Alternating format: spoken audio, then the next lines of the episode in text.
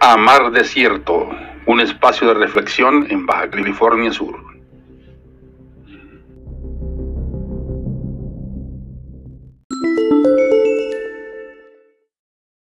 Adelante.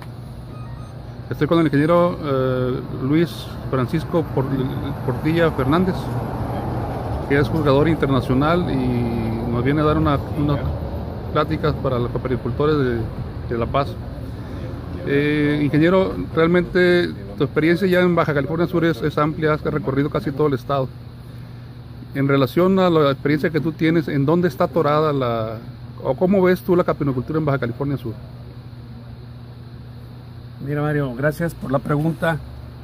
Eh, yo he recorrido varios países que están en, en desarrollo de la caprinocultura y he sido bendecido por poder estar varias veces aquí en, este hermoso estado tan amigable, tan buenos anfitriones. Yo he visto que hay una gran población de caprinos ya con una vocación lechera y pienso yo que lo que pudiera faltar aquí en el estado es intentar tener mejores cabras, más productivas, no hablar de números, de cantidades grandes, sino de tener cabras que estén pagando su estancia. Generalmente el caprinocultor de todo México, y no es la excepción aquí en la península, pretende tener cabras que aunque no sean productivas, sirven para pues para estatus social o para en caso de alguna emergencia. Yo le he dedicado mi vida a, a lo siguiente, a tener solamente cabras que paguen su estancia, que paguen lo que se comen o el cuido si, si son de pastoreo. Pero el pastoreo tiene un costo, la cobertura vegetal también tiene un costo, estás, estás usufructando cosas que tienen valor, pero a veces no se lo damos. Necesitamos animales más productivos, mejor conformados y con mayor longevidad. Y hay manera de hacerlo, la, la selección por morfotipo aunado a la selección por producción es la combinación ideal y tenemos los sistemas y los métodos para hacerlo. Desgraciadamente implica trabajo, implica tiempo. No es algo que puedas cambiar de la noche a la mañana, como otras cosas que el, caprinocultor le pone más ganas a lo que puede ver en cinco o seis semanas un resultado económico. La selección por morfotipo aunado a producción es un proceso largo. Empiezas a ver los logros a los cuatro o cinco años, Mario. Por eso es un poquito más difícil de implementar, pero hay muchos caprinocultores ya haciendo una presión de selección en donde no nada más seleccionan las más productoras, sino también las más conformadas.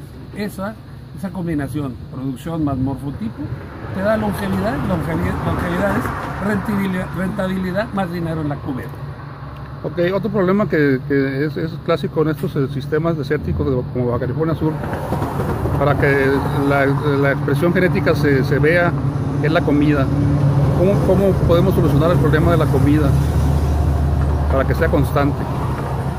Eso, es, eso sí es un tema un poquito más escabroso porque en lugares como el tuyo y en el mío, la región lagunera, bueno, tenemos algunas algunos, eh, áreas eh, agrícolas donde pues sí hay producción de forrajes, hay producción de esquilmos pero aquí la capinocultura casi está más al pastoreo, a lo que da la cobertura vegetal del Estado. Yo veo que hay una gran cantidad de, hectáreas con una cobertura de matorral aprovechable por caprino, no por vacas, no por ovejas, en donde pues, desgraciadamente en estos agustaderos no, no tienen la combinación de vaca-cabra o no tienen puras cabras. Eh, cuando tú quieres producir en estabulación, lo primero que tienes que hacer es, voy a poner a producir leche cabra, ¿tengo con qué darles de comer? No, no tengo con qué darles de comer, no las ponga en establo, déjelas en pastoreo. Lo que tú has dicho muchas veces, este, me sé tu dicho, primero las matas y luego las patas. Eh, tienes que tener planeado. Para poner cabras, inmediatamente todo el mundo las quiere comprar sin hacer ningún análisis económico de la rentabilidad de la empresa y al hacer un análisis tengo con qué, tengo quien me compre, hay mercado, se puede mejorar, qué tal está la competencia, puedo entrar de pequeña, en pequeña escala para competir con los grandes. Y si no lo haces, si no haces un estudio económico al inicio de tu explotación, pues estás cometiendo el clásico error de todos los ganaderos de México.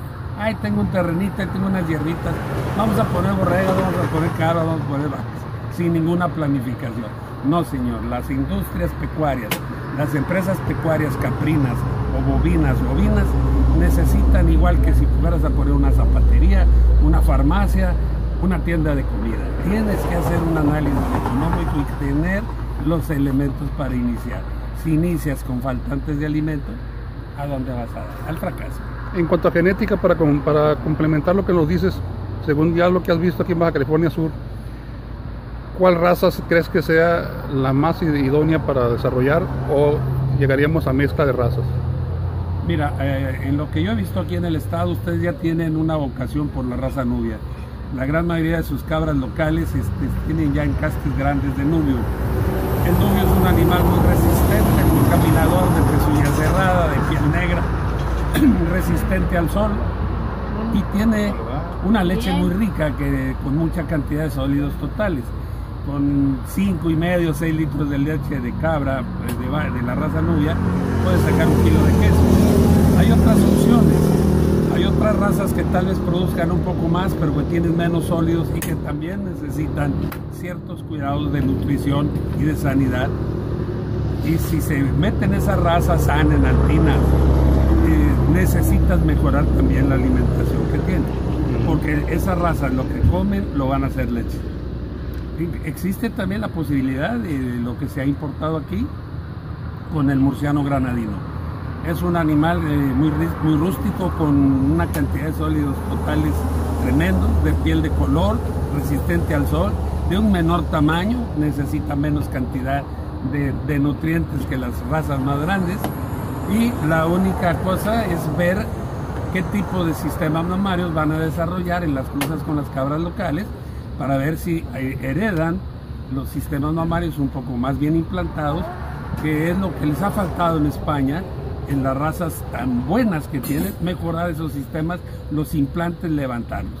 En lugares de matorral micrófilo, con, donde hay mucho cacto, donde hay agaváceas, que pueden llegar a dañar las, las, los sistemas mamarios, no podemos meter razas de cabras con ubres descendidos. Entonces yo estoy muy a la espera de ver, ya hay media sangre, ya hay tres cuartos, ya están empezando a parir, y ver qué tipo de sistema mamario dio la cruza del murciano granadino con la cabra local. ¿Qué esperarías tú de esa cruza? Eh, Conociendo ambas. Dos cosas. Esa cruza te pudiera dar algo muy importante.